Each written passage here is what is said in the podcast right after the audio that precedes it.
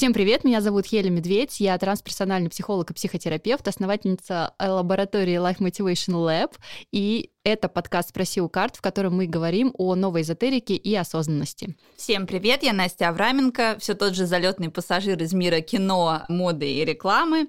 У меня все так же продолжает биться сердечко, я думаю, что у Хели тоже, потому что мне кажется, что все-таки нашим подкастом мы как-то несем массы чуть-чуть осознанности. Вообще, давай начнем с расклада. Наш традиционный расклад, и я не устану это повторять, что мы никогда не гадаем на картах, мы раскладываем, так сказать, будущее и смотрим, что оно для нас приготовило. И сегодня, поскольку мы вдвоем здесь с карту, как обычно, достает она и я, и мы смотрим, что сегодня в поле находится. Анастасия, прошу. С учетом того, что утро, интересно, что готовит день грядущий нам тоже. Так, у меня карта королевы дисков. Очень люблю эту карту. Она про такое серьезное заземление. Это когда мы соединяемся со своими земными стихиями. Диски — это немножко про деньги. Я бы даже сказала, немножко про деньги. Приятно, наконец-то. Каким-то образом, Анастасия, ваша финансовая ситуация начнет улучшаться. Может быть, она уже начала улучшаться и сегодня продолжит улучшаться. И вообще, королева — это всегда про какие-то очень яркие проявления каких-то вещей. И в данном случае это как раз вот это вот соединение с собой, с землей, с деньгами, с материальным каким-то миром, как будто бы происходил какой-то некий разлад, и сейчас вот он начинает особым образом нейтрализовываться, скажем так, трансформироваться.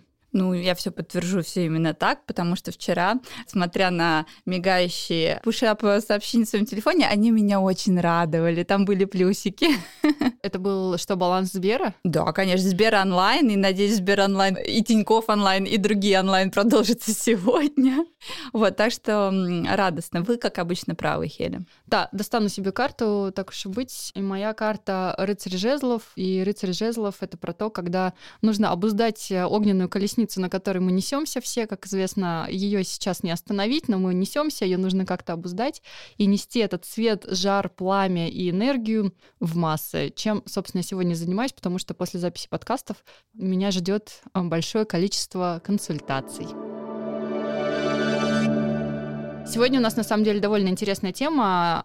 Какое-то время назад э, я столкнулась с методом расстановок по Берту Хеллингеру, и это метод системных расстановок. Я туда пришла, потому что я не могла решить один очень важный нюанс в своей жизни, я не буду его сейчас озвучивать. Он был связан с отношениями с родителями, и мне ничего не помогало. Ни терапия, ни какие-то другие практики, которые я пробовала. Вот, я решила попробовать расстановки. И расстановки, как это следует из названия, все немножко расставили на свои места. И я посмотрела на ситуацию, в которой я оказалась немножко с другой стороны. Это такое, как будто бы какое-то кино, которое разыграли специально для меня, с актерами, которые выступали в роли заместителей моих родителей, бабушек, дедушек, состояния и всего остального. И я на самом деле поняла, какой у меня был затык. И это меня, в общем, привело в дальнейшем к большой-большой работе, которую я проделала. Понятно, что эта работа никогда не заканчивается, никогда невозможно на 100% проработать своих родителей, но стремиться к этому можно. И для меня расстановки стали таким отправным пунктом, из которого я дальше ныряла уже во все остальные штуки. В общем, сильно мне это помогло. Стало таким своеобразным катализатором. Через какое-то время, когда я уже сама пошла в психологию, я стала учиться и, естественно, познакомилась с этим методом, с отцом-основателем заочно, Бертом Хеллингером, и очень сильно его полюбила, потому что я я его несколько раз после этого, естественно, пробовала на себе, прошла миллион всяких расстановочных упражнений и стала практиковать и в пространстве Ашраф, в котором я сейчас тоже это делаю, и с какими-то компаниями. На корпоративных выездах э, кто-то бегает в мешках, а вот мы делаем расстановки. И это тоже такая большая командообразующая практика. Ну и, конечно, индивидуальные групповые расстановки, в которые я очень верю, очень люблю и вообще всячески их э, пропагандирую как э, очень полезный метод для решения сложных психологических задач. Честно скажу, что я была у тебя на расстановках. Я была там и в роли человека с запросом, и человека как заместителя. И я была у тебя на различных страцессиях, где ты использовал этот метод по отношению к различным бизнесам и запросам там от различных корпораций. И вот сколько бы я ни была, до сих пор как бы я изучаю, как это работает, потому что каждый раз меня это очень удивляет, поражает, очень хочется в этом покопаться, и ну какого-то конкретного объяснения я все равно не могу для себя найти. Вот, поэтому давай мы немножко объясним, как это вообще происходит, как же вообще проходит этот метод расстановки, сколько человек в нем участвует, всегда ли это офлайн или он может быть онлайн. Давай начнем с конца твоего вопроса, с онлайна. Я не верю в онлайн-расстановки, я просто потому что кажется, что у этого будет не тот вау-эффект, которого можно добиться, если ты находишься в этом процессе лично. И расстановки были задуманы как офлайн формат, ну, то есть если об этом размышлять, то это то же самое, что смотреть, условно говоря, балет «Лебединое озеро» в Большом театре, либо ты его смотришь с экрана компьютера. Ты, наверное, можешь понять, что там происходит, и получить какое-то общее представление, но вот погрузиться в атмосферу тебе не удастся. Мурашек по коже, скорее всего, не будет в таком количестве, в котором это будет, если ты непосредственно сидишь на это смотришь. Поэтому онлайн — это такая тема, я не очень ее поддерживаю, но это просто мое личное субъективное мнение. А есть кто-то, кто проводит их онлайн? Да. Угу. Есть школы, которые обучают онлайн-расстановкам, когда по Zoom люди из разных стран объединяются, и они тоже используют это единое поле, как будто бы по нему транслируются какие-то моменты, вопросы, состояния, и я уверена, что в какой-то степени, конечно же, да, просто это не дает нужного мне, по крайней мере, как человеку, который практикует расстановки. То есть это про глубину именно? Это да, это про глубину и про эффект который ты можешь получить в моменте. Про эффект мы чуть позже поговорим. Да. Давай все-таки вернемся, как это да, происходит. Да, в офлайне собирается группа людей, э, чаще всего незнакомых, и вообще мы всячески рекомендуем не включать туда знакомых людей, никогда не знаешь, до какого твердого ты там докопаешь в этой расстановке, и, возможно, это будет касаться и мамы, и папы, и, там, ребенка или еще кого-то, поэтому крайне не рекомендуется брать своих близких туда. Это собирается группа незнакомых людей с разными абсолютно запросами. У кого-то про отношения, у кого-то про работу, у кого-то пред, по предназначению, у кого-то про какие-то панические атаки или еще какие-то странные психосоматические расстройства, с которыми они не очень понимают, что делать. Опять же, вера в божественный рандом помогает этим группам собираться таким образом, что запросы каким-то образом удивительным синхронизируются. До сих пор тоже не очень понимаю, как это работает. Какое-то волшебство и магия. Дальше мы начинаем действовать внутри этих запросов. я рассказываю о том, как я провожу эти расстановки, потому что все проводят их по-разному, у каждого своя какая-то авторская метода. Я обязательно синхронизирую группу, потому что нам нужно настроиться на один единый какой-то лад. Мы делаем несколько расстановочных упражнений, которые помогают диагностировать, в общем, в целом, как у тебя вообще дела, в такой среднее по больнице, понять, где есть какие-то затыки. И, вы, и в общем, даже делая эти очень маленькие, короткие диагностические упражнения, это обычно либо в парах, либо в тройках, ты уже понимаешь для себя, а где у тебя затык? Ну, то есть, например, как это может выглядеть? Вот я там пять лет нахожусь в терапии, думал, что маму проработал, пришел на расстановочное упражнение и понял, что я не могу делать, сделать шаг к маме и сказать ей, что мама, в общем, ты большая, я маленький. Ну, то есть незнакомый человек, он играет роль заместителя. Просто я пытаюсь, да, для людей, которые никогда про этот метод вообще ничего не слышали или слышали очень удаленно, да, то есть э, ты смотришь на незнакомого человека, и тебя так настраивает расстановщик, что ты как будто бы начинаешь вот эти ощущения чувствовать, смотря на человека, который ты испытываешь к своей матери, верно? Ну, не совсем верно. Есть расстановочные упражнения, в которых все знают, кто за кого стоит. И обычно там это мама, папа, ребенок. Есть еще какие-то большие божественные силы, какие-то еще вещи, за которые может человек постоять. Поскольку это расстановочное упражнение, то там все ясно, все понятно, кто за кого стоит. Мы никогда не просим никого ничего играть. Это довольно странная история. То есть это не про то, что человек что-то играет. Это не актерские курсы. Это не актерские курсы, это не психодрама, в которой конкретно распределяются роли, где все кого-то играют, да, и они таким образом решают эту ситуацию. Нет, мы никого не играем. Задача сделать так, чтобы заместители, то есть те люди, которые стоят за какого-то вашего родственника, ситуацию или там какое-то состояние, чтобы они это состояние просто вам передавали. И контакт всегда происходит через глаза, потому что в глазах любого человека можно увидеть глаза матери.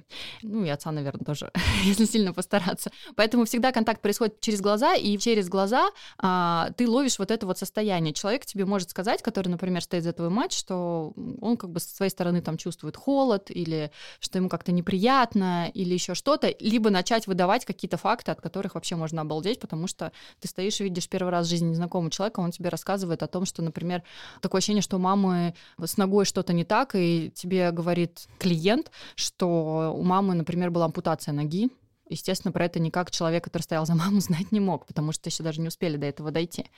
И в этих расстановочных упражнениях становится, общем, понятно плюс-минус, где какие косяки. И дальше уже идут индивидуальные расстановки по запросу. Запрос тоже формируется внутри как бы, пространства.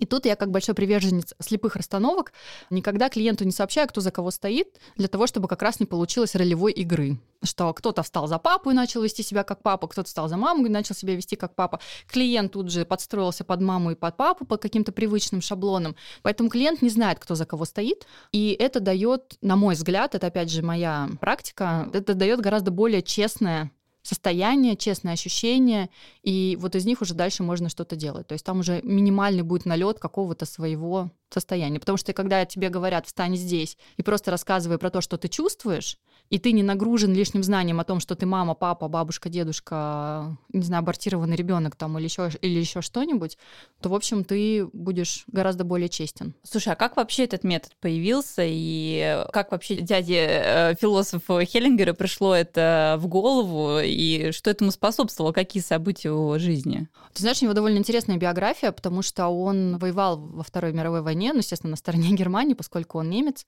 Ему это все очень сильно противило, он, в общем, не хотел идти на войну, даже учился в семинарии в духовной, да, для того, чтобы избежать этого, но всех призвали на фронт, у него погиб там старший брат, и он в итоге дошел до конца войны, до 45 -го года, и после того, как вернулся с войны, и посмотрев вообще на весь а, ужас, который там творился, и он не поддерживал Третий Рейх и вот все, что связано с этим, он поступил я уже не помню, в какие учебные заведения, и окончив дальше вот эти все духовные семинарии и прочее, он уехал в ЮАР где, собственно, прожил там 16 лет, будучи приходским таким священником, да, как бы у него был приход, и в этом приходе он э, проповедовал. И поскольку одна из задач священника в том числе исповедовать и проводить некую психологическую работу, да, и психологи, первые психологи это шаманы, вторые психологи это священники. Через него прошло огромное количество семей, ну, за столько лет работы, в общем, было очень много. Помимо прочего, он занимался исследованием местного населения зулусов, и их традиций, и э, тому, как у них были устроены там их какие-то семейные системы, в общем, в рамках своего вот этого обучения, в котором он никогда не, не прекращал свою работу.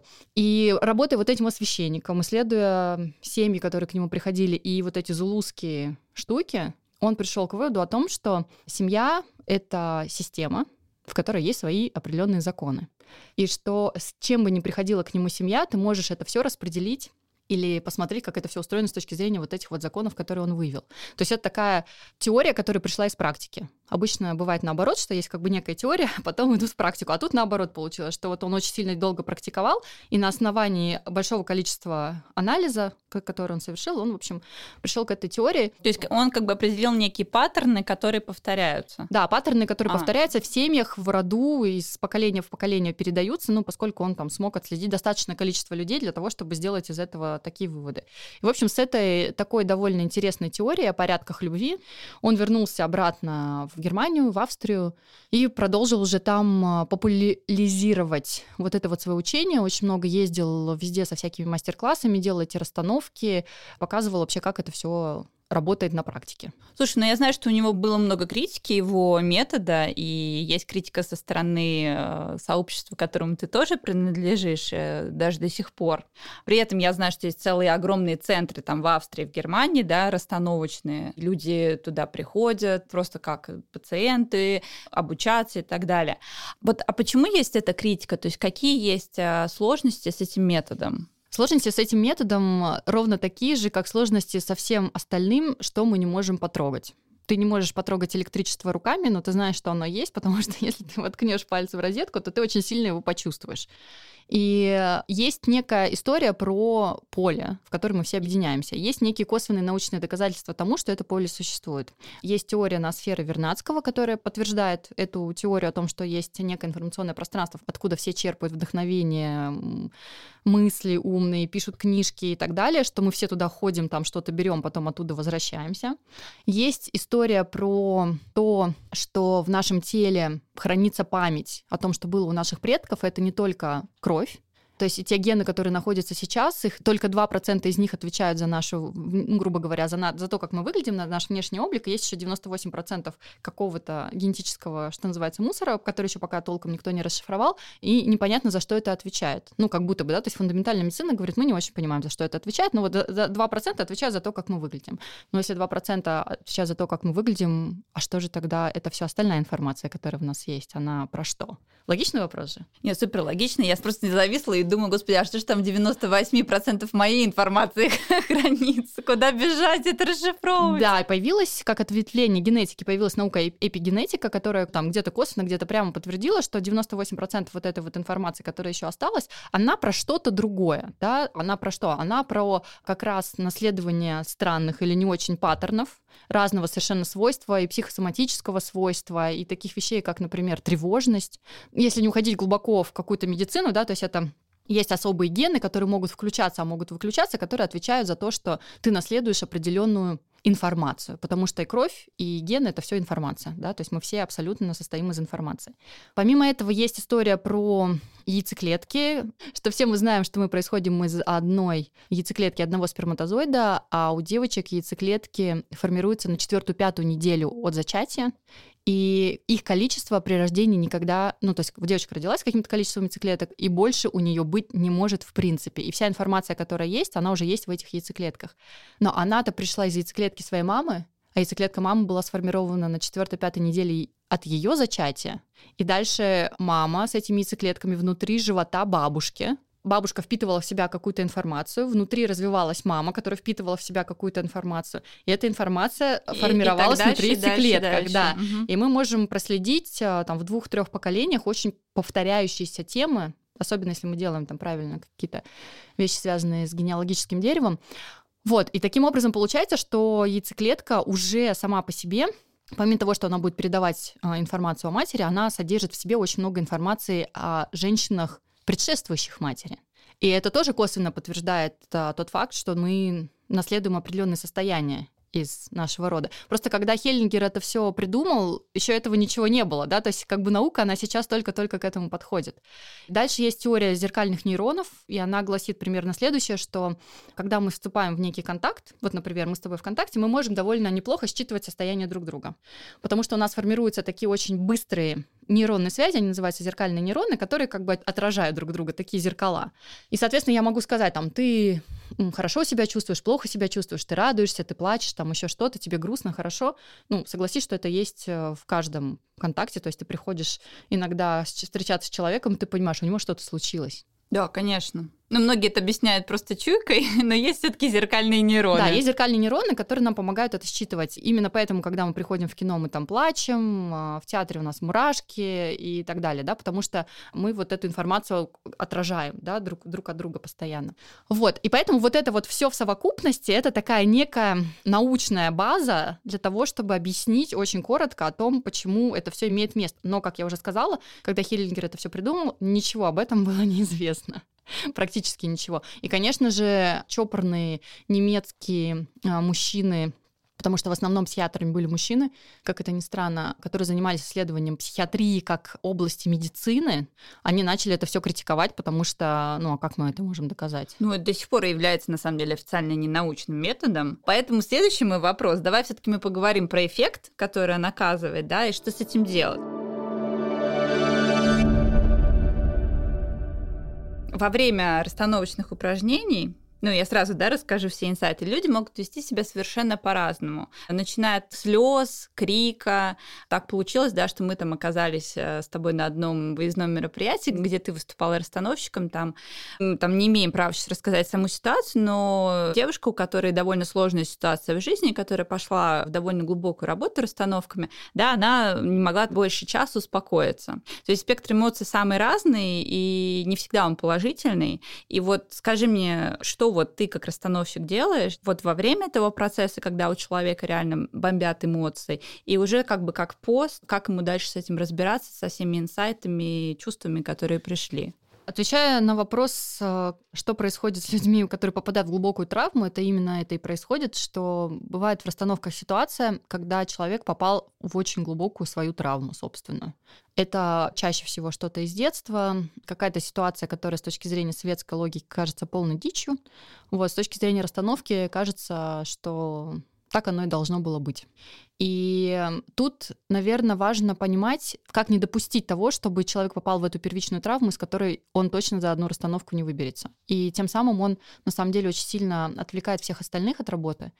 И вот эти вот часовые истерики, не могу сказать, что это стандартная история, то есть она иногда случается, но она не случается так часто. И, в общем, грамотный расстановщик будет стараться либо в этот момент все-таки вытащить этого человека из травмы, да, потому что попали туда, куда сейчас за два часа мы точно ничего не сделаем, и поэтому нужно очень аккуратно, очень бережно пройти этот этап и человека из этого состояния вытащить. Вот, а дальше уже с терапевтом разобрать это все по полочкам, да, почему так случилось, что там было, что накопали и как из этого выйти. В целом это выглядит так. Но такие ситуации реально довольно редкие, и если я вижу, что мы начинаем проваливаться в какую-то очень глубокую травму, то можно остановить расстановку, можно переформулировать запрос. Ну, то есть есть вещи, которыми можно из этой ситуации выйти. Потому что, по большому счету, человеку нужно... Он не готов. Потому что если возникает такая истерика, он просто не готов увидеть то, что вот мы там нащупали. То есть он пока не готов с этим встретиться. Нет внутренней готовности, нет ресурса для того, чтобы это переварить. Не, ну я к слову скажу, я, конечно, взяла критический э, случай сразу, но там все в итоге закончилось очень положительно, потому что человек а, с большой благодарностью и с большим постэффектом а, вышел да, из этого состояния и, в принципе, продолжает, я так понимаю, работать над этим дальше. Хорошо, а вот давай про положительный эффект. То есть вот э, во время расстановки участник со своим запросом да, накапывает некую проблему. Решение вот этого затыка сразу оно к нему приходит или оно как бы занимает какое-то время? Я бы не сказала, что в расстановке кто-то накапывает проблему. В расстановке кто-то накапывает решение обычно. Потому что проблему они накопали до этого, и они, собственно, с ней пришли чаще всего. Да? То есть есть как бы какая-то ситуация жизненная, в которой ты не очень понимаешь, что происходит. Очень хочешь в этом разобраться. Тебе кажется, что у этого есть какие-то глубинные там смыслы, ты приходишь на расстановку для того, чтобы проверить или опровергнуть некую свою теорию, которая у тебя есть в отношении вот этой вот ситуации. Поэтому, когда человек все-таки нащупал источник да, его переживаний, источник его проблемы, и к нему пришло решение. И решение на самом деле уже дается в расстановке. То есть расстановка на той расстановка, чтобы все расставить по своим местам, чтобы поставить детей там, где они должны стоять, родителей там, где они должны стоять, для того, чтобы вот этот круг любви, вот этот порядок любви не нарушался. И когда мы это делаем с помощью движения, с помощью фраз, а, с помощью передачи состояния. Передать состояние очень сложно, ну, как бы рассказывая о нем, да, поэтому мы приходим, как бы его считываем. За счет вот этих вот движений, состояний и фраз и происходит исцеление вот этой вот проблемы которая человека очень сильно беспокоила. И большой плюс расстановки заключается в том, что ты это все делаешь а, с незнакомыми людьми, с большой вероятностью которых ты больше никогда не увидишь. Хотя у меня был довольно забавный случай, когда я ходила на расстановочные упражнения, и одна девушка все время была за мою маму. Так вот просто получалось, что мы все время с ней в связке, как будто бы она моя мама. И уже в ковидные времена я пошла еще на одно обучение, там тоже были расстановочные упражнения, и мы все были в масках, и я ее узнала по глазам, и она оказалась снова рядом со мной, и снова была моей матерью. Это просто невероятно, потому что нас там было человек 200, а она была из другого города, и как мы с ней снова оказались рядом вот на одном ряду кресел, и она снова бы стояла за мою маму, и я уже попросила ее в какой-то момент, я говорю, а ты же была тогда моей мамой на расстановках, и она сняла маску, и я увидела, что это она, и я офигела, и она офигела, что вот она снова оказалась за мою маму. И мы потом очень долго раз, э, разговаривали, потому что, ну, понятно, что это все не просто так. Вот она рассказала какую-то свою ситуацию, я рассказала свою ситуацию, вот мы там вместе поревели, посидели. Но она вот два раза совершенно незнакомый мне человек в совершенно разных вообще обучениях была за мою маму. Это невероятно. Ну так вот, в общем, когда ты в группе незнакомых людей там проревелся, проговорил, встал на место и так далее, это вообще, в принципе, очень сильно облегчает себя, дает вот эту вот как бы степень облегчения достаточную для того, чтобы двигаться дальше. И плюс расстановка в том, что тебе это не надо делать лично с родителем. То есть это будет супер, если после расстановки ты позвонишь маме и скажешь, мама, я был конченным дураком. Что-то проговоришь. Да, да, да, да. Или дурочкой. Вот я не видела вообще того, что я должна была видеть. Я теперь наконец-то это вижу. И большое тебе спасибо за жизнь. Ну, у а. многих, например, родители могут быть не да. живы. Но можно поехать на кладбище и сделать то же самое там. Но у меня как раз очень много историй таких, когда после расстановок люди выходили и начинали звонить своим мамам, с которыми они не разговаривали три года или которых не видели пять лет, в осуждении которых они были очень продолжительное время. И потом, когда мы встречались, очень сильно меня благодарили за то, что у них восстановилось появилась вот эта связь с матерью, и теперь им гораздо лучше. Слушай, а ты можешь сказать какие-то, наверное, самые популярные запросы вот к тебе как к эксперту? Ну, ты, наверное, уже выявила за такое количество времени, делая расстановки, что есть э, запросы, которые, наверное, самые популярные. Это какие?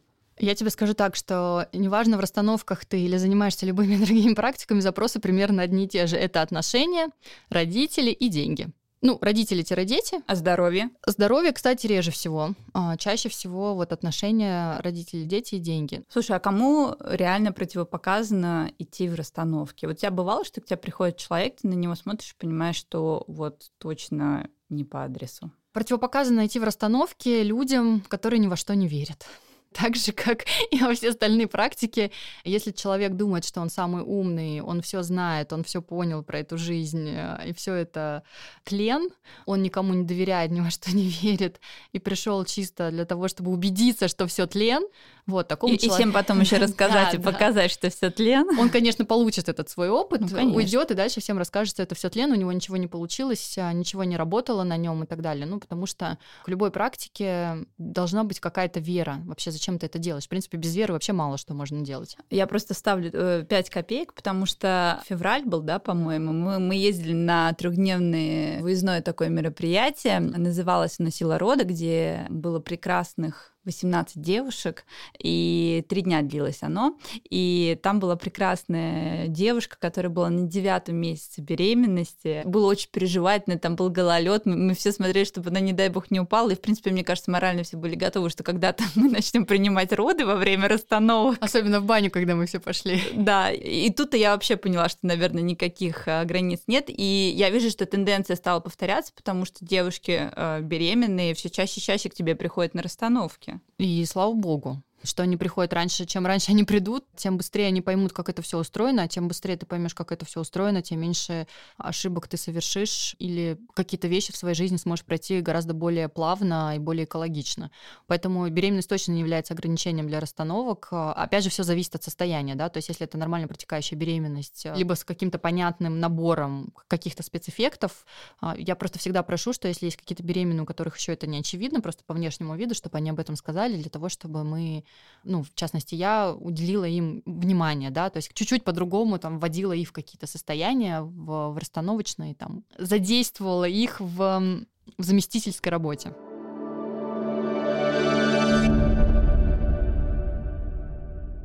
Давай немножко про цифры поговорим. Какое количество минимальное да, и максимальное возможно в расстановочных упражнениях? И ну, есть какое-то время, которое ты можешь примерный да, диапазон, сколько длится одна расстановка под запрос?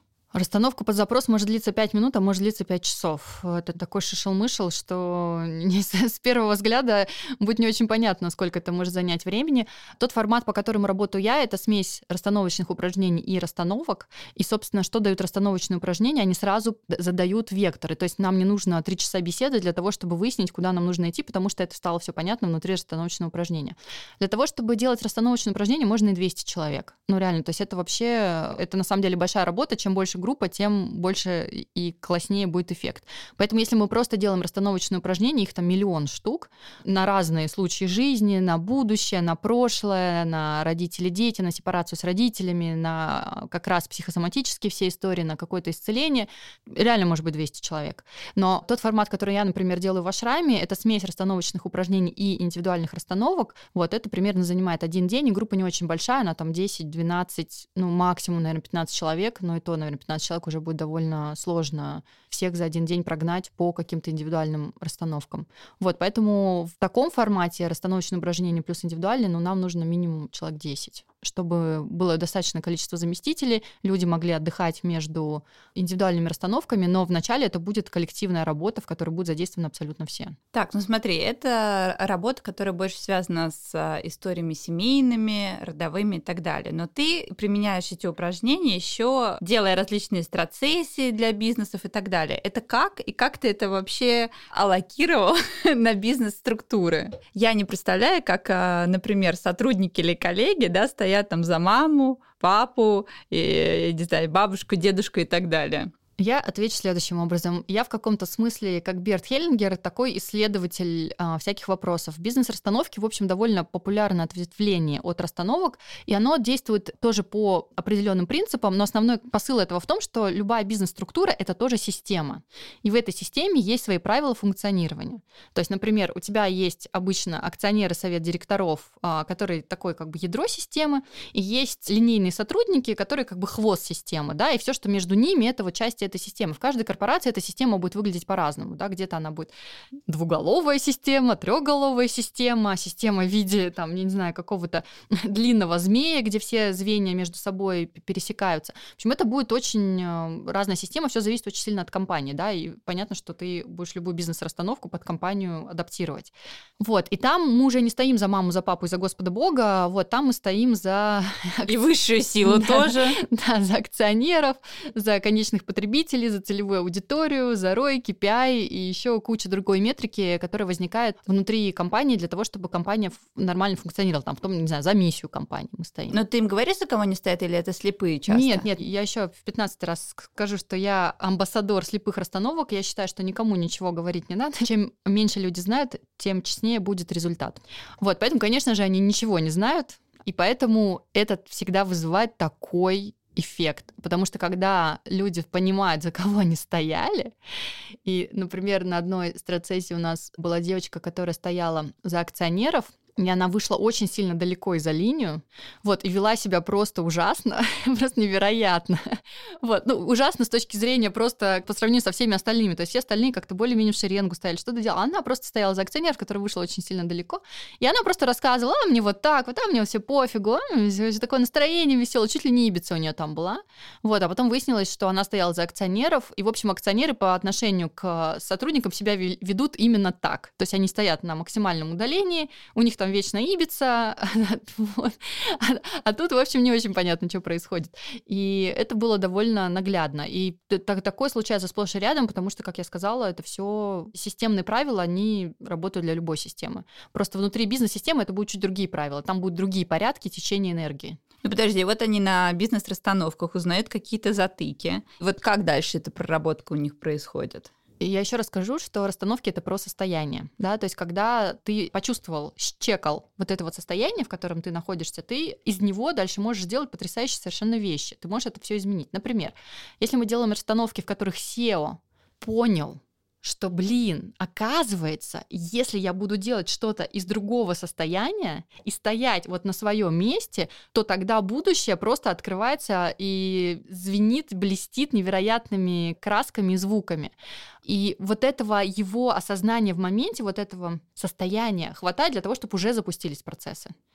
И в системе же очень важно, кто пришел вообще правильно. А если он еще, наверное, действиями подкрепит, вообще будет замечательно. Да, но дальше он просто заикарит какое-то действие, чего очень часто люди, кстати, не делают, да, то есть они получили осознание, ничем его не закрепили, особенно это, кстати, касается бизнес-структур, вот, потому что они сразу бегут что-то делать, а при этом не дают себе возможности вот это состояние немножко посмаковать, что ли, да, немножко задержаться в нем.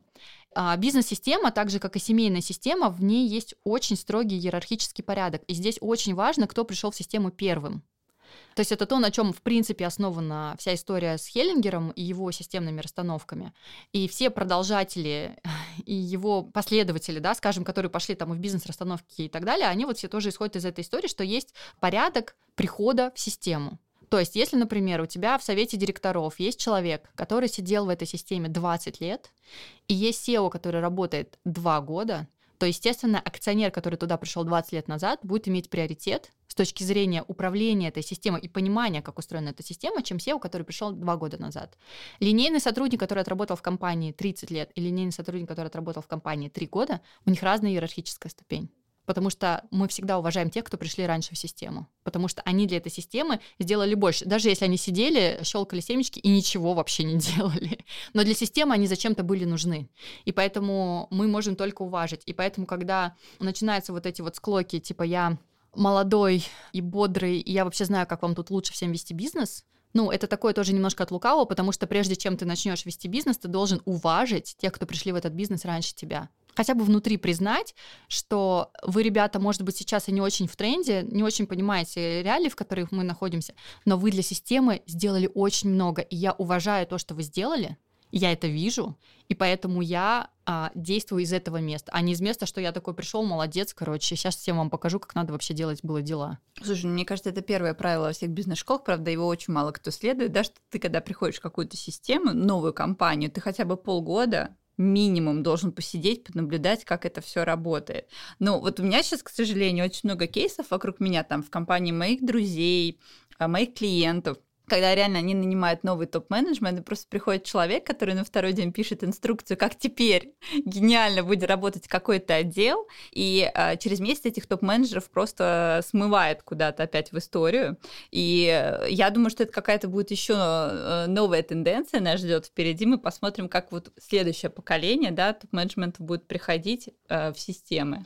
Да, Ждем. пока, к сожалению, корпоративные системы все выглядят как а, политическая система в Соединенных Штатах Америки, когда Трамп перед тем, как уходит, пишет 1 миллион законов, а, через два дня приходит ко власти Байден, и все эти законы отменяет и пишет новые. Вот, и восстанавливает участие там, в климатическом каком-то пакте, э, перестает строить стену и так далее. Да? И вот это вот все, оно супер неконструктивно, в принципе, для любой системы. И тут э, скорее большой вопрос, а как я могу прийти в эту систему, взять все самое хорошее, что у нее есть, и это улучшить. Не обязательно брать все самое плохое. Как внутри родовой системы, внутри бизнес-системы ты всегда сам для себя можешь решить, что ты хочешь взять. Никто тебе не говорит, что тебе нужно взять, если ты покупаешь килограмм огурцов, тебе нужно взять еще килограмм лука в придачу. Нет, ты можешь от него отказаться. Но просто не все это делают, не все понимают, как это делать потому что даже внутри системы нет уважения иерархии, поэтому, естественно, и внутри бизнес-системы не будет уважения к иерархии. То есть а, те люди, которые находятся в отрицании своих отцов, они, конечно же, придя в какую-то систему, в которой существует уже какой-то порядок, они не будут его никак уважать, они будут пытаться его изменить. Абсолютно факт. Хель, спасибо тебе большое, что ты нам так подробно всем рассказала про метод расстановок. Я думаю, что если что, там больше информации все смогут почитать у тебя в блоге, потому что очень много про это пишешь, рассказываешь. Мы, мне кажется, чуть больше еще раз а, поняли про систему. А, возможно, кто-то понял и сделал какие-то выводы для себя, как а, вести себя дальше на работе вдруг. Или, возможно, у кого-то появилось желание посмотреть все-таки в сторону своего рода. Это было бы тоже прекрасно. Вот, я со своей стороны хочу тебя поблагодарить, потому что в какой-то момент мне очень помог этот метод, правда как единственный ребенок в семье. Это накладывает определенные интересности на мою жизнь. В общем, мои отношения с родителями стали действительно гораздо-гораздо лучше. И тут я вспомню очень интересную свою фразу. Когда к тебе приходят первые клиенты, ты всегда их спрашиваешь, какие у вас отношения с родителями. И если а, клиент говорит, что прекрасные, то это продолжи. Это красная карточка. Спасибо тебе большое тоже за разговор. Всегда приятно поговорить с умным человеком, особенно который уже попробовал этот метод на себе. И не раз. Я вообще хочу сказать, что очень жалко, что нам не рассказывают в школах о том вообще, как устроены семейные системы, о том, как передается энергия, знания и информация внутри рода. Это было бы довольно полезным знанием и на самом деле помогло бы очень большому количеству людей просто не идти во всякую дичь. И в тот момент, когда они находятся на распутье, в какой-то тяжелой жизненной ситуации, ситуации, они могут понимать, что у них есть опора, у них есть ресурс, к которому у них есть всегда доступ, просто по какой-то причине они не хотят к нему прикоснуться, не хотят этот доступ себе открыть и взять этот ресурс. И я всегда говорю на расстановках и в терапии, что мы не можем дать того, чего мы не можем взять, а взять мы можем только у старших, а дать только младшим. И вот это вот движение энергии, вот этот порядок любви, течение вот этой вот энергии, это на самом деле, наверное, самое главное концепция вообще в принципе в природе, и было бы неплохо, если бы люди по большей части научились это понимать. И я думаю, что тогда бы у нас был немножко другой мир, и немножко другие корпорации, и немножко другие политические системы. Но пока так.